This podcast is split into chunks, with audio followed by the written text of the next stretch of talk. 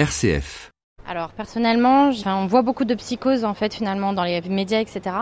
Mais euh, c'est vrai que pour avoir fait plusieurs grandes villes qui sont touchées, euh, je trouve qu'au final la psychose n'est pas tant inscrite que ça, même si en effet on voit un petit peu moins de monde, euh, peut-être dans les restaurants, les lieux publics, etc. après, c'est pas un sujet qui m'inquiète plus qu'un autre, donc voilà. Voilà, restons calmes. Et pourtant, pour parodier la célèbre chanson des chaussettes noires, de tous côtés, on n'entend plus que ça. Ce virus nouveau qui nous fait du dégât. Le Covid-19 est dans toutes les têtes. 120 000 personnes contaminées à travers le monde. 2781 en France et 48 décès recensés. Des événements sportifs et culturels annulés les uns après les autres. Fermeture d'entreprises. Près de 400 000 élèves en congé forcé, sans compter une Italie sous cloche et des bourses qui s'affolent. Bref, le climat n'est pas franchement à l'optimisme. Mais entre nouvelles officielles qui se veulent rassurantes et rumeurs de panique sur les réseaux sociaux, eh bien comment faire le tri? Qu'est-ce qu'on sait de ce coronavirus? À quel point est-il dangereux? Comment se transmet-il et comment s'en protéger? Eh bien on va revoir tout ça aujourd'hui avec notre invité. Professeur Jacques Cohen, bonjour.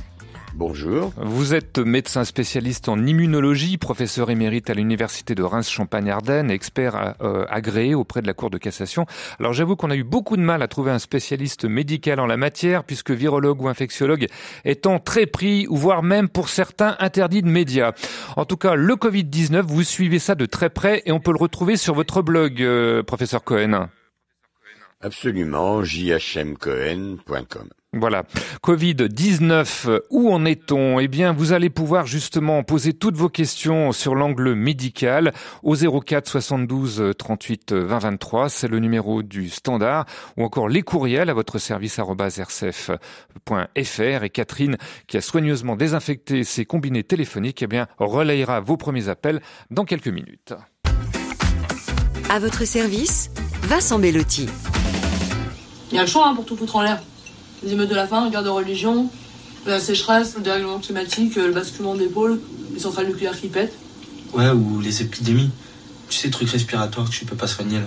Le coronavirus Ouais. Non, mais ça, je crois pas parce que la prévalence, elle est en train de baisser. Ouais, bon, ça va, on a la télé. Hein. Et ça te plaît, ça, comme idée? Pas plus que ça.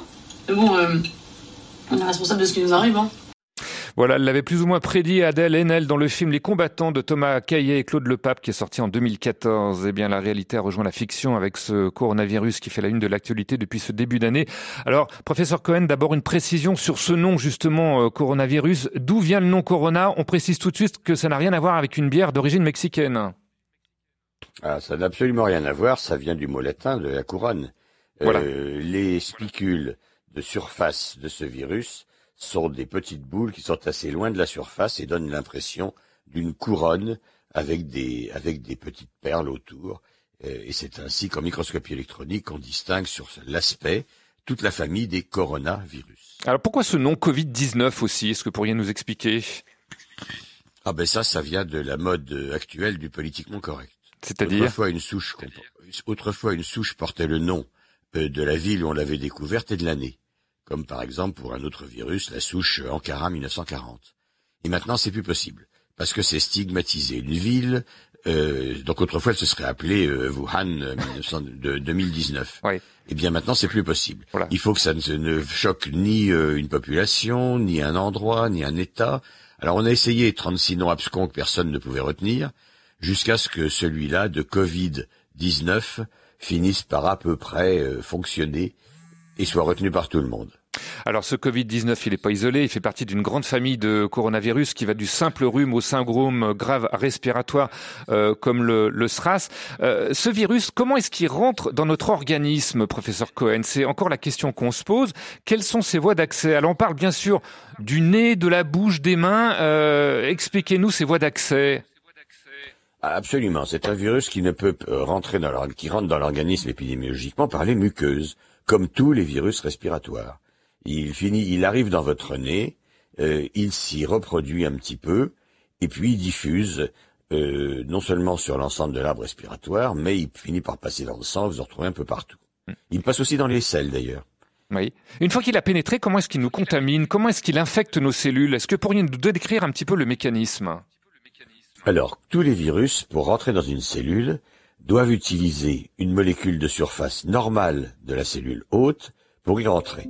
Alors certains virus de cette façon-là ne peuvent infecter qu'une population de cellules très restreinte. D'autres peuvent infecter toutes les cellules de l'organisme euh, selon qu'elles portent ou pas le récepteur que le virus a choisi. Et donc là, euh, sans rentrer dans les détails techniques, c'est un récepteur pour l'angiotensine euh, qui sert de porte d'entrée.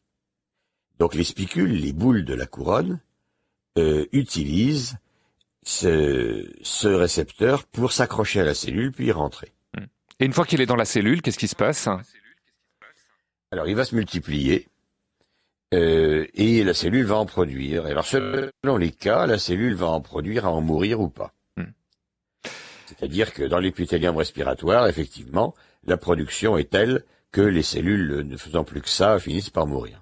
Alors justement, c'est l'ennui, c'est que quand vous n'avez plus d'épithélium respiratoire, ben vous, vous respirez très mal. Hmm. Justement, quels sont les symptômes? On parle beaucoup de toux, hein, de fièvre, de maux de tête, de difficultés respiratoires. Est-ce que c'est systématique pour le Covid-19 Absolument pas. Absolument pas. Ce n'est pas systématique. Euh, par définition, l'immense majorité des cas sont euh, indétectés et sont invisibles. Certains ont un minime rhume, d'autres n'ont rien du tout. Et le virus pourtant peut être passé d'un individu à l'autre. Euh, c'est la partie immergée de l'iceberg. C'est la même chose dans tous les virus respiratoires, même y compris la grippe. C'est la même chose d'ailleurs autrefois pour le portage du poliovirus, du virus de la poliomyélite. Mmh ces virus respiratoires sont à, contagiosité relativement élevée par l'intermédiaire de porteurs sains ou quasiment sains. Donc ça veut dire qu'on peut être porteur du Covid-19 sans le savoir finalement? Absolument. Et pas développer de symptômes. Mmh. probablement extrêmement. C'est même probablement une situation extrêmement courante. Et ça veut dire le premier patient pour le oui le, premier patient pour lequel on a découvert cela, c'est cet Anglais qui revenait de Singapour et qui, en France et en Angleterre, a contaminé 21 personnes sur trois semaines d'ailleurs, sans avoir éternué une seule fois. Et évidemment, on peut pas savoir, puisqu'on est porteur sain, hein, euh, si euh, on a euh, ce, ce Covid-19, puisque on ne développe pas d'autres. Si, on peut le savoir. On peut le savoir par des tests. On peut le savoir à condition, oui, par des tests, à condition d'aller chercher le virus dans le nez. Mhm. Mais le problème des tests, c'est d'abord qu'on sait qu'on en manque, mhm. et que d'autre part, c'est un instantané. Si vous avez du Covid dans le nez, mm. on le trouve, c'est bon. La semaine d'après, vous êtes guéri, on ne peut même pas savoir que vous en avez eu la semaine dernière, mm. parce qu'il n'y a pas pour l'instant de sérologie qui permettent d'avoir des, traces, des stigmates d'une infection ancienne, donc de faire de l'épidémiologie. Alors une question. par exemple, pour la grippe, on peut dire, pour la grippe, on peut dire, il y a eu 10 millions ou 15 millions de personnes contaminées, quand on regarde trois mois après pour avoir l'échelle. Là, on n'a pas les moyens pour l'instant de faire ça pour le Covid. Mm. Mais il y a gros, gros à parier euh, que c'est à peu près ce qui se passe. Parce que quand on regarde l'expérience du paquebot euh, à Yokohama, c'est quasiment une cage de Kobe maintenue sur un paquebot pendant trois semaines, partageant abondamment la clim de, du paquebot. On peut calculer combien de gens ont été contaminés. en trois semaines, sur 3700 personnes, on a à peu près 800 contaminés. si on avait prolongé un peu l'expérience, on serait peut-être monté autour du millier. Euh, mais donc c'est le chiffre habituel, on est à 20% euh, de la population exposée.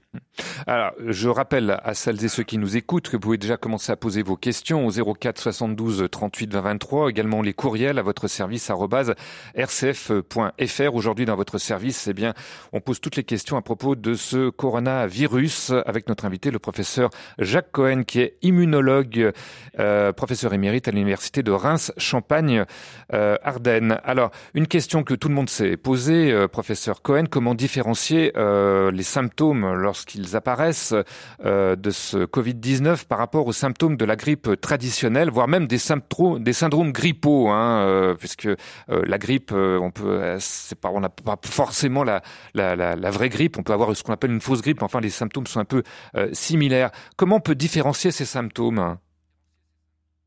Il y a le problème, on peut pas. Oui. Euh, on peut pas parce que il y a quelques petits signes qui orientent plutôt vers l'un que l'autre, mais en mm. pratique et à grande échelle, on peut pas. Mm. Donc c'est en testant qu'on peut savoir si c'est l'un ou l'autre. Quoi.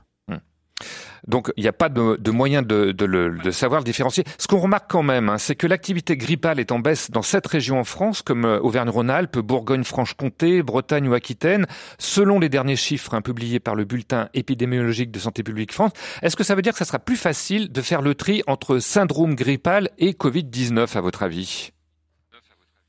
Bah, C'est-à-dire que si la grippe, euh, si l'épidémie de grippe se termine et qu'il reste que le Covid, ça sera facile puisqu'il restera plus que l'autre. Oui. Euh, le, le problème d'ailleurs, c'est que euh, paradoxalement, la grippe barrait le chemin au Covid. C'est-à-dire Parce que on, on se surinfecte facilement avec une bactérie quand on a une infection virale. C'est même un des mécanismes des complications pulmonaires graves. Vous détruisez votre épithélium pulmonaire et vous avez une bactérie comme le pneumocoque ou l'hémophilus qui vient s'installer et terminer le travail, si je puis dire. Euh, si euh, vous avez un virus, euh, mais que c'est pas une bactérie qui se présente, la plupart du temps, une bactérie n'arrive pas, à, une, un virus, pardon, n'arrive pas à s'installer s'il y en a déjà un en place. Ça veut C'est dire phénomène d'interférence. ça veut dire que C'est les comme ça virus- qu'on a découvert l'interféron. Voilà, les, les virus ne s'aiment pas entre eux. hein. C'est un peu comme les plantes dans le jardin. Ils défendent leur territoire. Un petit peu, un petit Ouais. peu, c'est cela. Ça veut dire que si j'ai la grippe ou une bonne rhinopharyngite, je suis moins susceptible d'être contaminé par le Covid-19 Si ce n'est pas déjà le Covid-19. Oui, d'accord. Mais enfin, si c'est une grippe avérée ou une rhinopharyngite, une angine virale, euh, on peut dire qu'on est protégé d'une certaine manière. Le, le- le- le Covid-19 ne pourra pas rentrer parce qu'il y a déjà un virus en place. Et tant que vous avez l'autre virus, quand Ouais. l'autre virus, euh, l'autre virus va dégager, vous redevenez susceptible. Voilà. Bon, enfin écoutez, déjà on peut on peut déjà rassurer euh, d'une certaine manière euh, si vous avez une rhinopharyngite, vous êtes protégé le temps de la rhinopharyngite, c'est toujours euh, c'est toujours bon à souligner. Alors euh, comment expliquer aussi euh, c'est une question qu'on n'a pas réussi encore à, à- à bien comprendre que des personnes qui ont été infectées en premier temps par le Covid-19 puissent de nouveau être contaminées par le même virus? L'organisme n'est pas capable de reconnaître l'ennemi, euh, professeur Cohen? Je ne suis pas certain que ceci soit, soit exact. C'est une Mhm. interprétation. Ce sont des gens à qui on a trouvé du virus dans le nez, à un moment donné, puis on l'a pu trouver, puis on l'a retrouvé encore un peu. Mhm. L'excrétion nasale est variable, Mhm. selon l'état de la muqueuse, selon l'hygrométrie, etc. Et à mon avis, c'est simplement une question de seuil de détection. Euh, on est infecté, et alors on est infecté pour un bout de temps, parce qu'on est déjà contagieux euh, cinq ou six jours avant le, des signes cliniques. Et après la maladie, même s'il a été euh, très visible, on est encore contagieux une semaine. Mhm. Donc ça fait des périodes de contagiosité qui sont de l'ordre de trois semaines. Et, et donc, euh, j'en reviens à cette question. euh, si on a été infecté une première fois, qu'on a été guéri, il n'y a plus de traces, on peut de nouveau être réinfecté. Je ne le pense pas. Non. On n'a pas encore de preuves. Ah, là, je crois que nous avons perdu euh, le professeur euh, Cohen. Il faut dire que nous avons une liaison un peu particulière avec un système euh, Internet qui donne cet effet un petit peu métallique que les auditeurs auditrices ont peut-être euh, repéré, euh, puisque nous n'avons pas eu l'occasion d'avoir le, le professeur Cohen en, en studio directement. Est-ce que le professeur Cohen est toujours avec nous? Professeur Cohen, non. Bon, alors je vous propose de tourner peut-être une petite page euh, musicale en attendant de pouvoir le récupérer à la technique ou du moins par téléphone. Je vous rappelle que vous pouvez poser vos questions au 04 72 38 20 euh, 23, également les courriels à votre service arobase rcf.fr. Alors, euh, je vous propose, euh, bah, euh, pour détendre un petit peu l'atmosphère, une chanson euh, qui est tirée du coronavirus parce que sur Internet, il y a eu pas mal euh, de auteurs plus ou moins inspirés qui, à travers le monde, ont décidé de dédier un titre à cette chanson. Et je vous propose une version colombienne, ça s'appelle la Cumbia del Coronavirus, je vous propose de l'écouter. Et puis tout de suite après on se retrouve avec le professeur Cohen au téléphone ou par notre système Internet. Y volvió el sabor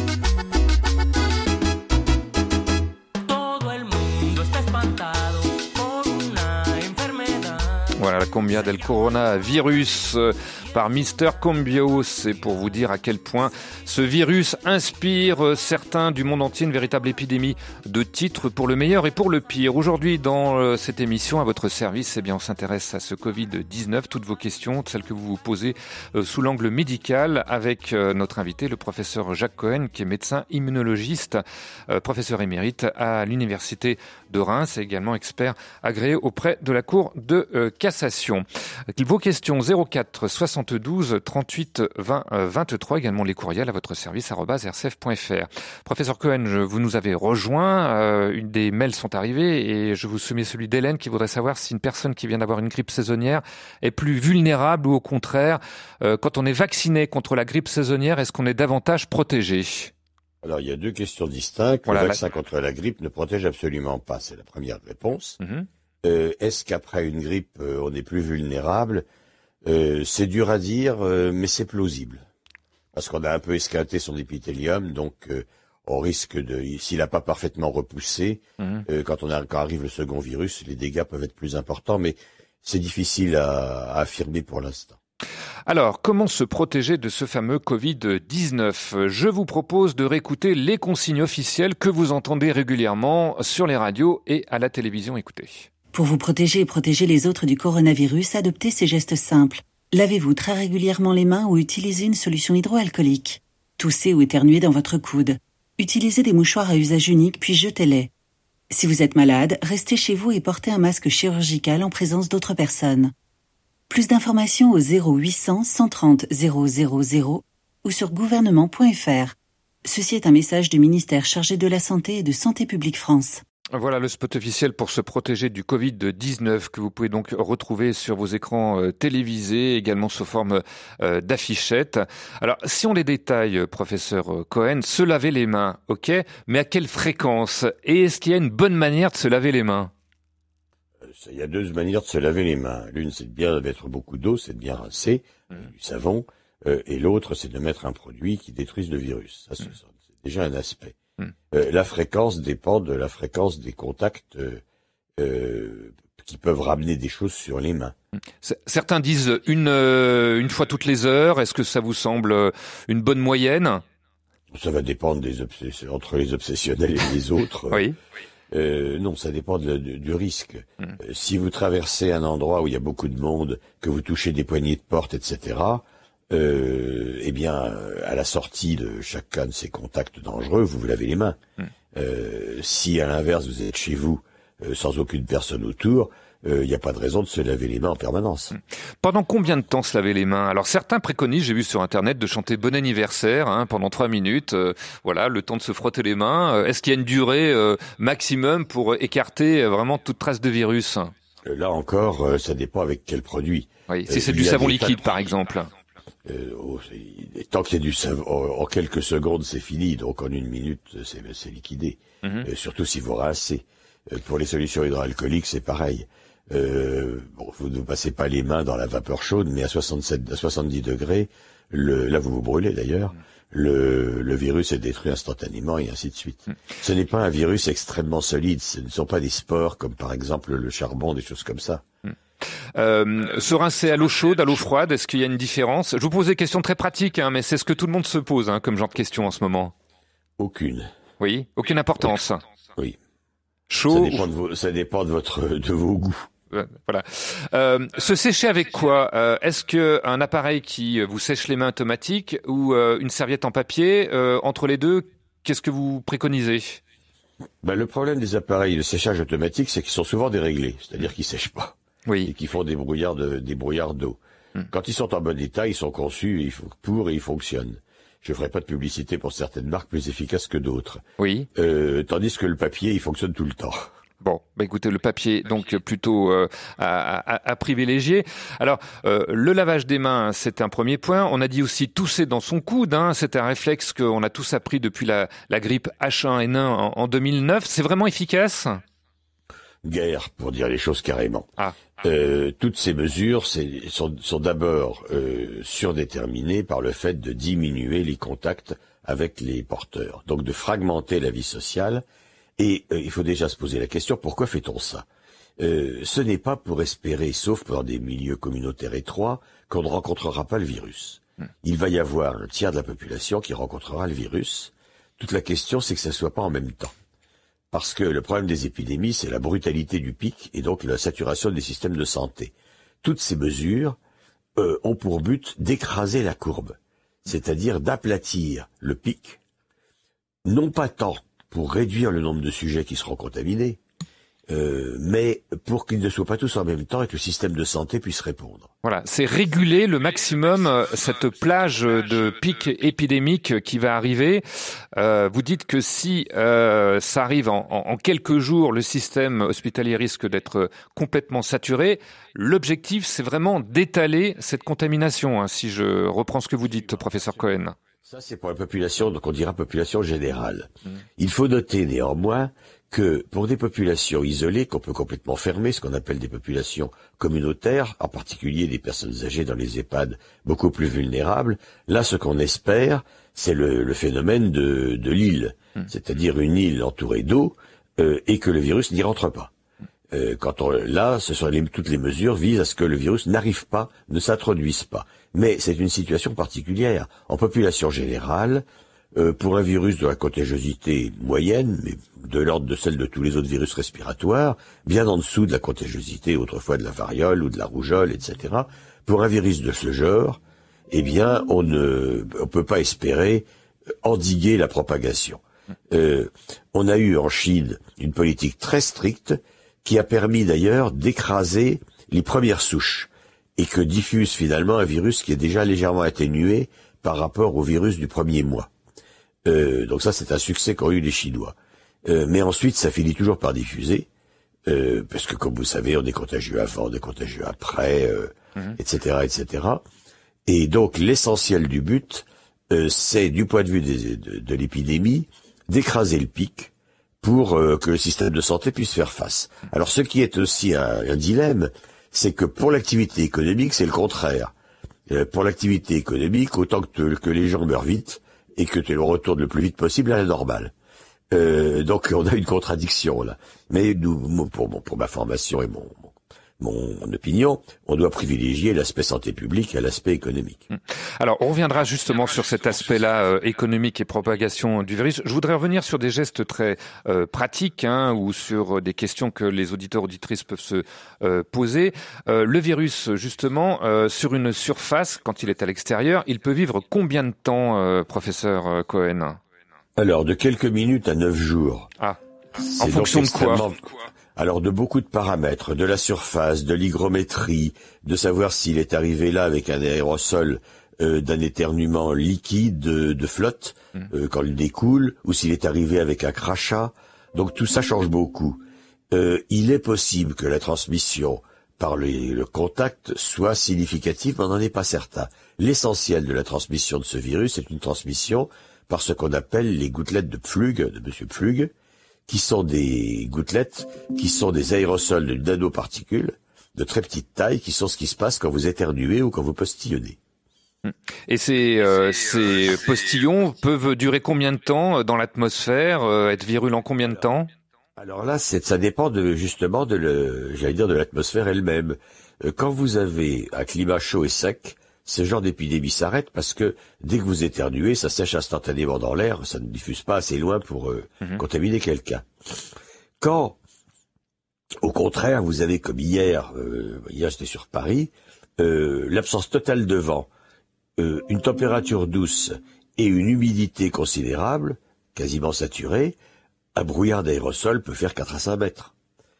Dans la moy- dans, en général, en moyenne, on considère qu'il se répand autour d'un mètre à peu près. Un mètre à peu près. Euh, une étude américaine a quand même montré que le virus pouvait se propager à plus de 4 mètres de distance. Ça a été révélé aussi par une étude chinoise qui avait montré qu'un passager contaminé au fond d'un bus en Chine avait transmis le virus aux personnes situées à l'avant du bus, soit 10 mètres de distance, et que celles qui étaient à côté, par contre, n'avaient pas été touchées. Je pense que vous avez dû entendre parler de ce genre d'études, euh, professeur Cohen. Alors finalement, on ne sait pas trop où est-ce qu'il faut se mettre, à 1 mètre, à 10 mètres, à 50 mètres, tout près. C'est une question de circulation d'air dans un dans un bus ou, euh, ou un train. Euh, si vous tous ces chiffres que je vous donne sont supposés en plein air euh, sans vent. Euh, si vous avez, quand vous voyez l'affaire du Diamond Princess, le bateau, et les virus passaient d'une cabine à l'autre sans problème par la clim. Hmm. Donc, en fait, tout dépend de, du lieu où on est finalement. C'est ce que vous voulez nous dire. Oui, absolument. On est. Hmm. Alors, tous les lieux où on a un rassemblement de personnes, sont à risque, et plus ce sont des lieux fermés, et, plus il y a un système de conditionnement d'air, eh bien, euh, plus il y a un risque. On se retrouve dans quelques petites secondes avec vous, professeur Cohen. À votre service, pour mieux comprendre le monde où nous vivons. Pour éviter le coronavirus, je prends principalement le vélo. Je me déplace à pied quand j'en ai l'occasion. Par exemple, euh, au lieu de prendre deux arrêts de métro via les transports en commun ou deux arrêts de tramway, eh bien, je préfère les faire à pied, tout simplement. Voilà, marcher à pied, ne plus prendre les transports en commun, euh, c'est ce que cette personne donc euh, nous a dit hier lors d'un petit micro trottoir. Est-ce qu'il faut, à votre avis, éviter absolument maintenant les, transports en commun, privilégier le vélo, la marche à pied, professeur Cohen? Que ce soit le vélo, la marche à pied ou la voiture, il faut fragmenter les transports. Il, faut il faut fragmenter les transports. Les transports en commun, surtout très encombrés, sont certainement des lieux de contamination majeure. Hmm. Donc, vous conseillez de, de les éviter Absolument. Bon. Puisqu'il faut écraser la courbe maintenant, nous sommes en phase de préparation à la montée vers le pic. C'est le moment où il faut écraser ce pic et donc diminuer les contacts pour diminuer la transmission. Ce qui ne veut pas dire qu'on ne finira pas par être contaminé. Hmm. Mais il vaut mieux que le, pic soit étalé sur trois semaines que sur cinq jours. Voilà, ça on a bien compris le fait qu'il ne fallait pas que le pic soit brutal dans un dans une marche étroite, hein, euh, mais étalé sur euh, euh, plusieurs jours, plusieurs semaines si c'est possible, et donc retardé au maximum. je reviens sur la propagation de ce Covid-19. on peut le retrouver sur les poignées de porte, les, les claviers d'ordinateur, les surfaces planes comme une table. On a parlé aussi des transports en commun, les poignées d'appui, les, les barres d'appui. Est-ce qu'on peut aussi le retrouver? Parce que une question qu'on nous a posée sur les pièces de monnaie hein, qui pourraient conserver le virus. Les pièces de monnaie et les billets. Oui. Et les billets. Les, Chinois ont choisi de rassembler la monnaie de, du Hubei, de la province de Han, euh, et de ne les remettre en circulation qu'après les avoir irradiés. Ils ont traité pour faire une irradiation massive et détruire les virus. Donc ça veut dire ne plus sortir ses pièces de monnaie pour payer un ticket de bus, euh, pour payer sa boulangère, euh, professeur Cohen bah, c'est un peu le problème. Euh, les, les, la monnaie est traditionnellement un vecteur possible. les billets de banque très largement également. il faut essayer d'éviter donc. de se servir de cette euh, de cette monnaie donc euh, en, en, liquide euh, d'après d'après vous. Alors il y a aussi d'autres conseils qui ont été donnés éviter de se faire la bise, éviter de se serrer les mains. Alors des mails d'auditeurs auditrices nous ont dit qu'ils avaient commencé déjà à prendre le pli et notamment se saluer à l'indienne. Vous savez, c'est le fameux salut namasté pour se dire bonjour. C'est une belle occasion d'utiliser ce joli salut. C'est Marie-Josée Dancy qui nous l'a l'a dit. mais c'est vrai qu'on a on a un peu du mal. Hein, à, changer d'habitude, euh, professeur Cohen. C'est le propre des habitudes, c'est qu'on y, tient. Oui. Vous-même, euh, vous avez arrêté de faire la bise. Euh, comment est-ce que vous saluez Avec le ah pied? Parce qu'on a vu certaines vidéos qui circulaient où maintenant on pouvait se saluer avec le pied. J'allais dire vulgairement, tout ça c'est des conneries. Ah. moi, j'incline la tête. Oui. J'incline la tête, j'évite tout contact. Ouais. Ça va pas rapprocher les rapports humains non plus, professeur Cohen. oui, mais c'est pas pour longtemps. Bon, on espère que c'est pas pour longtemps. Alors, vos questions, je rappelle encore une fois, 04 72 38 20 23 ou encore les courriels à votre service rcf.fr. On en a reçu beaucoup, je vous les livrerai euh, dans quelques instants, pas mal de craintes, d'inquiétudes, des questions, aussi des témoignages. 04 72 38 20 23 à votre service rcf.fr. On reviendra aussi sur la question du gel hydroalcoolique dans quelques petites secondes et puis sur les perspectives également de traitement. À tout de suite. 10h, 11h, RCF est à votre service. Il y a quelques jours, on n'a pas pu communier parce que euh, voilà, ils n'ont pas voulu donner la communion à la main en fait. Dans l'absolu, euh, ça n'a rien changé de ma manière de vivre les choses. C'est qu'un jour on part recevoir la communion, c'est toujours assez désappointant parce que c'est quand même euh, le point culminant de la messe. Mais je comprends en fait. Enfin, et donc si les évêques disent pas de paix du Christ, plutôt dans les bénitiers et pas de communion à la bouche, bah, si, si, les évêques ont dit, moi je suis d'accord. Hein, je... Voilà, plus de communion, plus de gestes de paix euh, dans les célébrations. C'est la consigne qui a été donnée dans certains euh, diocèses pour se protéger donc du Covid-19. Le Covid-19, eh bien, on en parle aujourd'hui dans à votre service avec notre invité, le professeur Cohen, le coronavirus en question. Euh, les questions que vous pouvez poser au 04 72 38 20 23, également par courriel à votre service rcf.fr. Alors, des questions qui sont arrivées, des témoignages également. Par exemple, euh, celui euh, d'un médecin qui nous dit, en étant en vacances à, en Savoie, l'hôtel de 400 personnes nous demandait de se servir tous du même couteau à pain euh, pour fragmenter le pain sur buffet unique. Pareil pour le fromage blanc et le pot de confiture, la cuillère passait de main en main.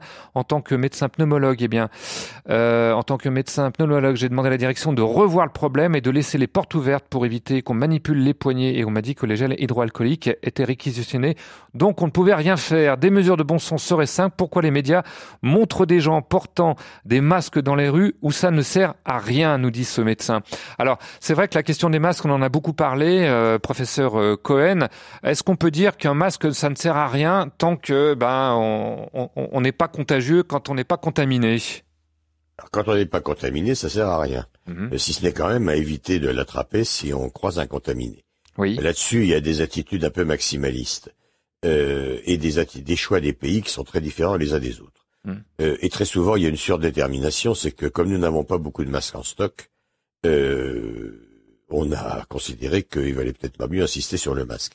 Les Japonais ont produit 600 millions de masques pour 100 millions d'habitants euh, par mois. Hmm. Les Chinois des quantités énormes. Donc dans chaque pays, l'attitude est assez différente. On peut voir la chose comme la bouteille pleine ou moitié pleine ou moitié vide. Le masque n'est pas une protection absolue. Son efficacité descend au bout de quelques heures de port du masque, etc., etc. Euh, mais euh, la contamination est plus facile quand il n'y a pas de masque que quand il y en a un. Alors il y a toute une série de rumeurs plus ou moins fantaisistes qui ont circulé sur Internet, euh, comme quoi le Covid-19 s'attraperait avec une piqûre de moustique, il faudrait se laver les mains avec de l'urine d'enfant, prendre de la cocaïne, manger du fenouil ou de l'ail, ce qui permettrait déjà de faire reculer les autres avec son haleine, du moins j'imagine, ou du euh, s'asperger le corps de chlore ou d'alcool à 90 degrés. Dans ce cas, j'imagine qu'on finit brûlé à vif. Bref, je vous passe tout ce qu'on peut trouver euh, comme rumeurs fantaisistes euh, sur Internet. Par contre, le plus sérieux, le bon moyen de se protéger, c'est d'utiliser un gel hydroalcoolique. Le problème, c'est que ce genre de produit devenu introuvable, d'où la demande faite aux pharmaciens d'en fabriquer eux-mêmes. Mais on voit aussi circuler des tutos vidéo pour en fabriquer chez soi. Alors, est-ce que c'est conseillé? Océane a rencontré Denis Echenlo, il est pharmacien d'une des plus grandes officines du centre-ville de Lyon. Écoutez ce qu'il en pense, on se retrouve tout de suite après. Je pense que c'est pas totalement dangereux, mais par contre, on peut pas le faire en théorie parce qu'il faut avoir de l'alcool à 96% au départ si on veut respecter une formule correcte. Hein. L'alcool à 96%, on peut pas vous le vendre normalement. Depuis quelques années, on n'a plus le droit de vendre de l'alcool pur à 90. Donc on a le droit de vendre que de l'alcool dénaturé avec deux autres types d'alcool qui sont toxiques. Donc on ne peut l'utiliser que pour les surfaces. Et il y a des gens qui prennent cet alcool pour faire des gels hydroalcooliques. Et ça, c'est dangereux. Donc à mon avis, quand on ne sait pas, il, vaut mieux pas. Il vaudra mieux acheter le gel tout prêt chez un pharmacien. Le prix est fixé au maximum par le ministère. Hein. Est-ce que vous pourriez nous dire également un mot sur... Euh, il y a certaines pharmacies qui refusent de faire euh, leur gel hydroalcoolique elles-mêmes parce qu'elles considèrent que euh, ça a un coût financier trop important? Moi, je trouve que c'est que c'est pas raisonnable parce qu'aujourd'hui, on doit essayer d'être un peu solidaire. Quoi. Alors le coût, je pense que même si on gagne rien là-dessus, c'est pas le problème. Je pense pas que ça coûte plus cher que ce qu'on nous demande de vendre. Sinon que on est obligé, pour faire le gel, d'acheter des grandes quantités au départ. Il faut par exemple acheter 25 litres d'alcool à 96. Donc avant de faire 25 litres, enfin ça va faire à peu près 30 litres de gel hydroalcoolique, euh, c'est pas sûr qu'on les fasse, les 30 litres. Mais tant pis quoi. Je veux dire, euh, c'est pas le problème. les gens qui disent non je veux pas parce que ça me coûte de l'argent, euh, puis c'est pas, pas très normal pour des professionnels de santé. Voilà ce que je pourrais dire, c'est pas l'argent qui c'est pas l'argent qui doit dicter la, la, notre conduite aujourd'hui. Voilà, certains pharmaciens qui refuseraient d'en fabriquer parce que ça reviendrait trop cher. Je ne sais pas ce que vous en pensez, euh, professeur Cohen. Je voudrais, non, mais je voudrais, je voudrais insister sur le fait que le gel hydroalcoolique, euh, on ne doit pas se focaliser là-dessus. Hmm. Le gel hydroalcoolique, il sert quand on ne peut pas avoir d'eau, quand on se déplace dans la rue, etc. Mais à la maison et dans n'importe la plupart des endroits, on peut se laver les mains avec de l'eau et du savon. Et il n'y a pas besoin de gel hydroalcoolique. Le gel hydroalcoolique, c'est quand il n'y a pas d'eau. C'est quand il n'y a pas d'eau. C'est quand il n'y a pas d'eau à porter. En, en fabriquer soi-même. Le, le, savon est bien mieux. En fabriquer soi-même, pour vous, comme disait le, le, le pharmacien qu'on a entendu, ça la peut être. Du, la panoplie du petit chimiste et les gens risquent de se tromper parce qu'il y a de l'oxygéné là-dedans. Si on en met trop, euh, hmm. si on en met trop, ça devient aussi un problème. Alors on, on a euh, eu un. Non, non, plus sérieusement. Le, le, de nettoyer avec de, des gels hydroalcooliques, c'est quand on n'a pas d'accès à l'eau. Quand on a accès à l'eau, on prend du savon, point barre. Hmm. Alors, il y a eu un mail d'Hélène qui nous a dit est-ce que l'aromathérapie peut être une aide? Vous savez que les huiles essentielles ont un pouvoir euh, euh de, de, de, de, potentiellement assez élevé. Alors, est-ce que ça peut euh... Pour moi, ce sont des superstitions. Bon, alors pour vous pour les moi, ce sont des superstitions. Voilà, comme ça, c'est clair. Il n'y a aucun effet médical prouvé de ces choses-là, et euh, de les appliquer à une vraie maladie est certainement euh, une illusion, puisqu'il n'y aura aucun effet. Aucun effet désinfectant, euh, je ne dis pas que ça va traiter évidemment le Covid-19, mais un, un, effet désinfectant sur certaines huiles essentielles? Ça dépend des concentrations employées, euh, et vous avez toutes les chances de vous brûler si vous avez des, des extraits alcooliques. Euh, sinon, c'est soit inoffensif. Euh, quand c'est inoffensif, ça ne fait rien. Et quand c'est à des concentrations importantes, ce sont des produits dangereux. Euh, c'est une illusion totale que de recourir à tous ces machins de médecine douce. Euh, les épidémies, d'ailleurs, rappellent aux gens que la médecine euh, normale n'est pas une médecine dure, mais une médecine efficace. De ce point de vue-là, je m'inscris contre toutes ces tentatives de, de déployer des illusions sur des thérapeutiques qui n'ont aucune efficacité.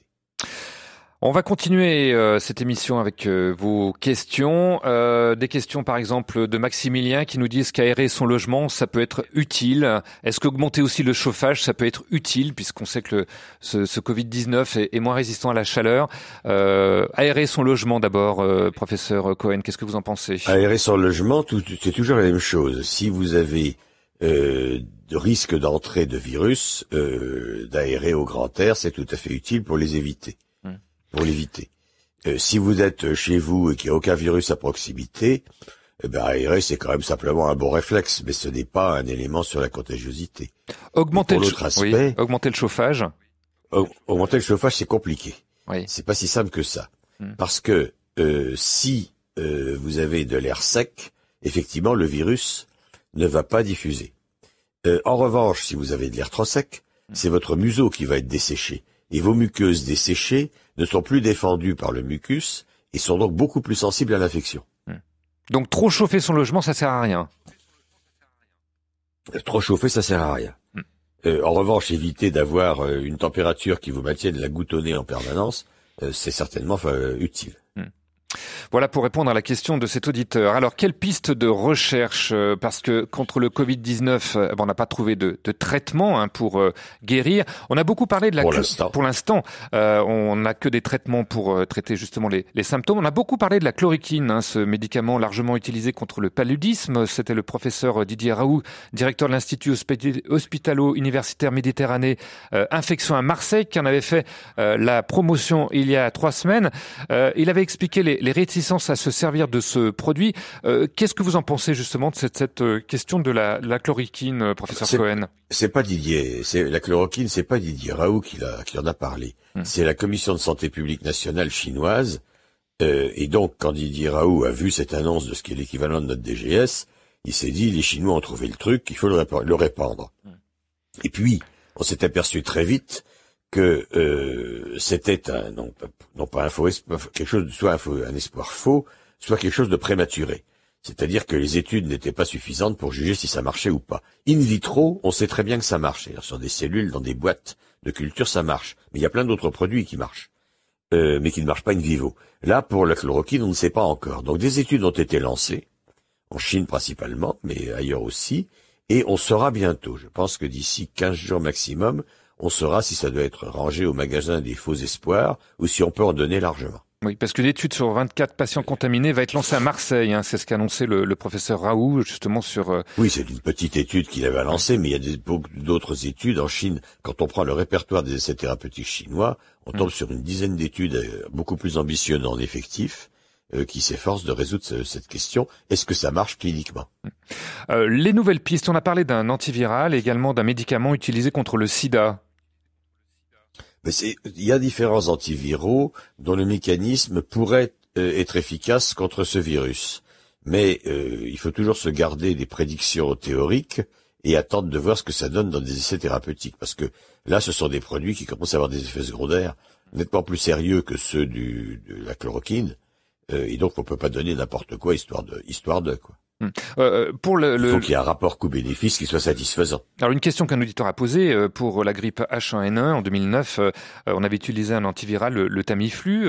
pourquoi est-ce que c'est pas efficace également contre le Covid-19 D'abord, le Tamiflu a une efficacité sur la grippe qui est qui est peut-être à revoir. Ça marche pas. Mmh. ça s'est bien vendu, mais ça ne marche pas. Et donc, en plus, le mécanisme d'action concerne un, un, fonctionnement de, cette, de ce virus, du virus influenza, du virus de la grippe, euh, qui n'est pas le même dans le Covid. Donc, il n'y a strictement aucun intérêt. Alors des questions qui sont arrivées euh, donc euh, au standard, euh, également les courriels à votre service rcf.fr. vous nous disiez, professeur, c'est un appel de Jean-Louis qui disait en début d'émission qu'on retrouvait le virus dans les selles. Qu'en est-il des stations d'épuration et de l'eau du robinet? Est-ce qu'on peut boire en toute sécurité l'eau du robinet? Alors, pour en avoir dans l'eau du robinet, il faudrait que les stations d'épuration soient complètement débordées. Mmh. Euh, c'est quand même exceptionnel. C'est quelque chose qui se voit parfois pour des d'autres virus, euh, par exemple les norovirus, euh, mais pour euh, des corovirus, ça paraît, euh, qui sont des virus relativement fragiles, ça paraît euh, peu probable.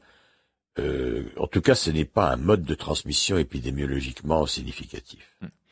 Euh, un mail de Jean-Luc qui nous dit euh, on nous demande d'éviter les, les, rassemblements de, de, plus de 1000 personnes, euh, mais ne serait-ce que 10 ou 15 personnes, euh, quand on est dans une queue, une file d'attente, finalement, est-ce que ça a vraiment une, une portée protectrice d'interdire donc ces rassemblements à plus de 1000 personnes? Parce qu'au quotidien, on est toujours... en... Plus vous avez... Plus, plus le rassemblement est important, plus le risque est grand. Alors bien sûr, si vous fragmentez, tout dépend combien êtes contaminé. Si vous prenez un millier de personnes, que vous avez dedans deux contaminés, vous divisez en paquets de 10, la plupart des paquets sont inoffensifs. Mhm. Maintenant, si au lieu d'en avoir deux, vous en avez 200, vous divisez en paquets de 10, eh bien un paquet sur 5 sera contaminé. Oui.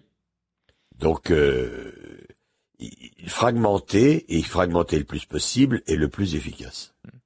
Donc ça veut dire que euh, il faut garder une distance au quotidien, essayer de la garder au maximum d'un mètre à peu près. Euh, c'est ce que vous préconisez dans, dans, dans le quotidien. C'est quand même difficile. Non, je hein. suis assez sceptique. Je suis assez sceptique. Je suis assez sceptique. Je pense qu'il faudrait aller dans l'autre sens. Euh, vous allez euh, à Bégève, eh bien, vous prenez votre bagnole et vous ne prenez pas le RER e plus le bus, etc. Hmm. Et ainsi de suite. Évitez les endroits où il y a des rassemblements euh, voilà, mais écoutez, on a reperdu le professeur euh, Cohen. On va essayer de le le récupérer dans, dans, quelques petites secondes, le temps de passer une petite page euh, musicale. Et puis après on abordera euh, la question des municipales puisque euh, on l'avait peut-être un peu oublié mais aussi euh, ce dimanche ça sera le premier tour, quelles sont les précautions mises en place, est-ce qu'elles sont suffisamment efficaces? Et puis finalement est-ce qu'on s'affole pas un petit peu par rapport à la grippe qui elle fait entre 5 et 10 000 morts euh, par an, est-ce qu'on prend pas des précautions qui sont un petit peu surestimées, on va essayer de retrouver le professeur Cohen dans quelques petites secondes À tout de suite.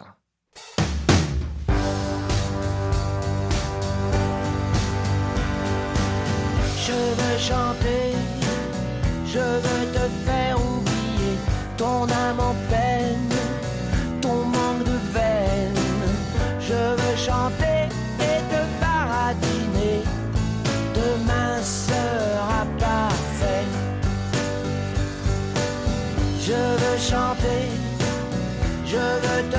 t'agiter sur les décombres de notre monde.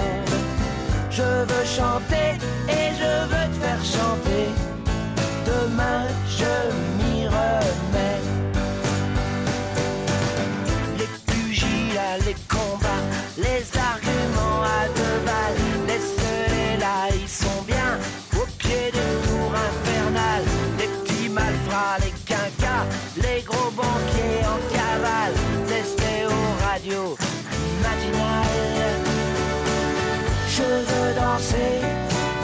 je veux danser sur les braises. Il fait si chaud, mets-toi à l'aise. Je veux danser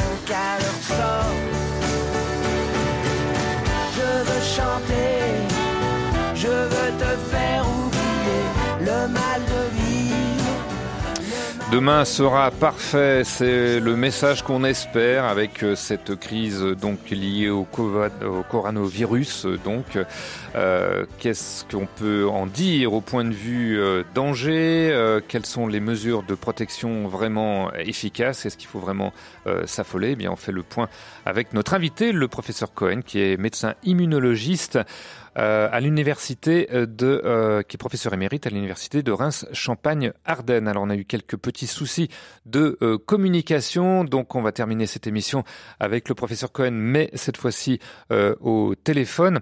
Euh, professeur Cohen, euh, coronavirus, qu'est-ce qu'on en fait un petit peu trop hein? C'est une question qui revient souvent dans tous les mails qu'on a reçus depuis le début de cette émission. Parce que si on regarde les chiffres officiels, rappelés d'ailleurs euh, mardi par le président euh, Macron, eh bien la très grande majorité des cas seraient bénins. Je vous propose d'écouter le, le président de la République. Nous sommes au tout début de cette épidémie. Il faut être très clair, lucide. Le ministre, le directeur général de la Santé n'ont cessé de le rappeler.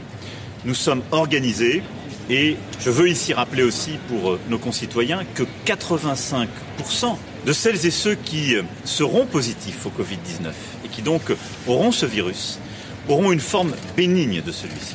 Et que donc la lucidité, la transparence dont nous faisons preuve doit aussi s'accompagner de beaucoup de calme en rappelant ce chiffre, 85% de forme bénigne. Voilà, 85% de formes bénignes, donc 15% de sérieuses. On rappelle quand même que pour l'instant, eh bien, il y a eu 48 décès enregistrés euh, en France. C'est toujours trop. Mais si on regarde la grippe, euh, professeur Cohen, c'est en moyenne 10 000 morts par an, directement ou indirectement. Et ça, dans une indifférence, j'allais dire, assez générale. Pourquoi donc autant s'affoler pour le Covid-19 D'abord, il y a une erreur de perception. Euh, quand on dit 85% de formes bénignes, ça veut dire 15% de formes graves. C'est beaucoup moins. C'est une question de dénominateur. Euh, on divise par les cas détectés, c'est-à-dire ceux qui ont eu des symptômes. Si on divise par l'estimation de la circulation inapparente du virus, on descend d'un log ou deux et on retombe dans des chiffres comparables à la grippe. Parce que l'attitude euh, catastrophiste ou affolante de la population, c'est de dire ce truc euh, est, euh, est euh, 15 elle donne 15% de forme grave, ou bien on dit il y a 2% ou 4% de morts, euh, et on fait une règle de 3 avec la grippe en disant c'est 30 fois plus, euh, c'est 30 fois plus euh, euh, grave, et donc puisqu'il y a 10 000 morts de la grippe, on va avoir 300 000 morts. Ça n'est pas du tout vrai. Quand on regarde euh, des prévalences pour la grippe, il y a des sérologies, on peut le voir. Pour là, on n'a pas de sérologie. Mais quand on regarde des expériences comme le bateau isolé, où à peu près 20 à 30 au maximum des gens ont été contaminés, on peut calculer qu'on va avoir une population contaminée de 10 ou 20 millions de personnes en France, et que c'est sur cette population-là euh, qu'il faut euh, co- compter. Si on prend justement la mortalité en Chine, où l'épidémie a donc plafonné, et qu'on regarde la mortalité par million, eh bien, euh, dans le Hubei, la mortalité par million d'habitants, c'est 46 morts par million. Euh, en France, et donc si vous faites une règle de 3, comme le Hubei ressemble en plus comme taille à la France, si nous avons 60 millions d'habitants ou un peu plus, euh, vous pouvez calculer que l'on arrive autour de 3000 morts. Euh, si on met de côté la question des, des EHPAD et des personnes âgées en rassemblement communautaire. Mais donc, la mortalité prévisible, en prenant l'exemple chinois, donc le seul truc le plus tangible dont on dispose sur 67 000 euh, cas cliniques, eh bien cette mortalité, elle n'est pas supérieure à celle de la grippe. Loin de là. Euh, on remarque aussi avec le Covid-19 qu'elle touche, euh, que plus on est âgé, hein, plus euh, la mortalité euh, intervient. elle ne touche pas pour l'instant les enfants. Comment est-ce qu'on peut expliquer ça Heureusement d'ailleurs, professeur Cohen? Ben, on l'explique pas, on le constate. Oui. les enfants ne, ne, sont jamais malades. Sont-ils porteurs et diffuseurs du virus? On n'en est pas certain. Hmm. Dans le cas de la grippe, c'est vrai. Mais dans le cas du coronavirus, on n'en est pas certain.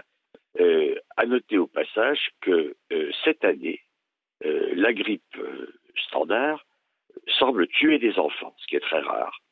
il y a une fraction significative des décès qui sont de moins de 15 ans, hmm. alors que d'habitude ça ne se produit pas. Il faut bien voir que la grippe elle-même varie selon les années, à la fois en agressivité et en population préférentielle.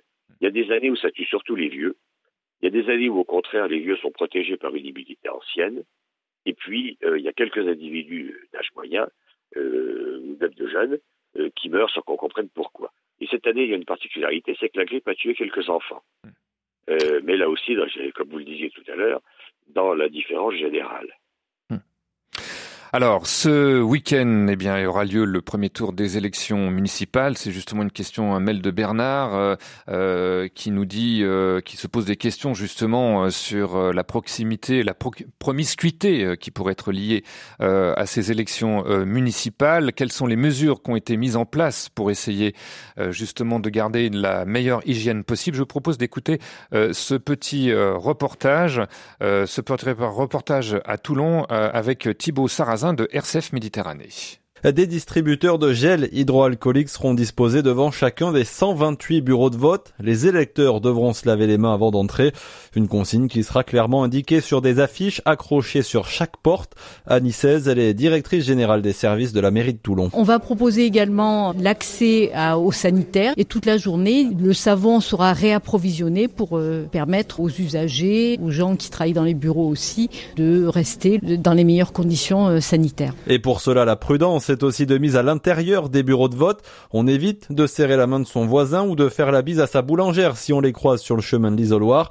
Et si on tousse, c'est dans sa manche. Pour les plus craintifs, vous pouvez aussi venir avec votre propre stylo pour signer le cahier d'émargement ou prendre les bulletins de vote que vous recevrez dans votre boîte aux lettres. À Toulon, les bureaux de vote fermeront à 19h. Ils seront entièrement nettoyés à l'issue de la journée à 16 Il y a une fumigation qui sera mise en place et par la suite des équipes de la ville viendront euh, nettoyer et désinfecter les locaux, ce qui permettra de rassurer les équipes enseignantes, les parents d'élèves, les enfants. Les enfants qui retourneront en classe lundi matin, débarrassés des isoloirs ou autres urnes électorales.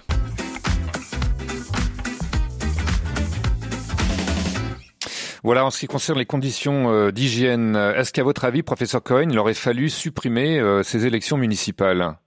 Pas les supprimer, mais les reporter. Je suis hmm. totalement sceptique sur l'efficacité de ces mesures. Regardez par exemple le dépouillement où il faut tous toucher les mêmes bulletins, etc. Et puis on a des exemples déjà. Hmm. Les Iraniens ont tenu à maintenir leurs élections pour des raisons politiques et ils ont eu une bouffée épidémique huit jours après.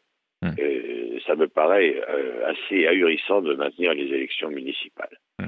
Euh, les, toutes ces protections sont minimes, la population va forcément défiler au même endroit, toucher des tas de bulletins, les gels ne sont pas une panacée et je, les gens ne sont pas masqués. Vous avez eu en Israël des élections où les gens pour dépouiller étaient en, en sarrau, en masque, en charlotte et en gants. Euh, là, c'est pas envisagé et euh, tout ça me paraît des protections euh, totalement illusoires. Alors, bien sûr, c'est difficile de prévoir la fin de l'épidémie. Est-ce que vous avez quand même, vous, un, avis là-dessus? Quels sont les éléments qui pourraient freiner la, propagation, ou du moins la, la, réduire? Et pour combien de temps, à votre avis, on en a, professeur Cohen? C'est toujours difficile à dire, mais euh, on a déjà l'exemple chinois, l'épidémie a duré un peu plus de deux mois. Mmh. Euh, S'il se met à faire chaud et sec, euh, ça, sera, ça se ralentira considérablement. Euh, D'autre part, il n'est pas certain que le virus puisse passer indéfiniment euh, d'homme à homme. C'est un virus animal qui est rentré chez nous, si je puis dire, par effraction, qui s'est un peu mieux adapté que les précédents virus qui avaient fait ce, ce, ce, ce chemin inhabituel, qui était comme le SRAS ou le, celui du Moyen-Orient, euh, des virus qui tuaient beaucoup mais qui étaient peu contagieux, qui tuaient beaucoup plus, hein, qui tuaient un tiers, la moitié des gens, euh, mais beaucoup moins contagieux. Là, il a une originalité, c'est d'avoir été assez, d'emblée assez contagieux, tout en gardant une mortalité significative. Donc, euh, le plus probable euh, est aussi qu'il va s'atténuer ou qu'il puisse arrêter de circuler parce qu'il n'est pas capable de passer d'homme à homme indéfiniment. Euh, mais d'autre part, il va immuniser la population et celle-ci sera ensuite une barrière efficace. Donc les arbres ne montent jamais jusqu'au ciel euh, et euh, l'épidémie se terminera. Alors il faut bien savoir qu'après le pic, il y a quelques résurgences, c'est-à-dire des foyers sporadiques dans des endroits où le virus n'était pas passé protéger les gens. Donc on peut prévoir euh, une épidémie d'une dizaine de semaines et puis sur deux mois ou trois mois, quelques petits foyers résiduels. Tout ça nous emmène jusque dans l'été. Autre problème que nous avons en France, euh, comme on le voit en Italie également, euh, les épidémies ne sont pas nationales. Elles sont de fait de foyers désynchronisés qui peuvent être espacés, écartés de deux, voire de deux semaines, voire un mois. Donc tout ça étale euh, les phénomènes, plus le retour. C'est-à-dire que vous avez fini, mais vous n'avez pas contaminé l'essentiel de votre population, elle n'est pas encore bien protégée, et vous récupérez, c'est ce qui arrive aux Chinois, euh, du virus qui, qui revient de pays où il est allé se promener. Donc tout ça fait qu'on ne peut pas espérer, et on peut voir ça de deux façons. Le pic, surtout s'il est élevé, euh, 15 jours, 3 semaines après, c'est fini.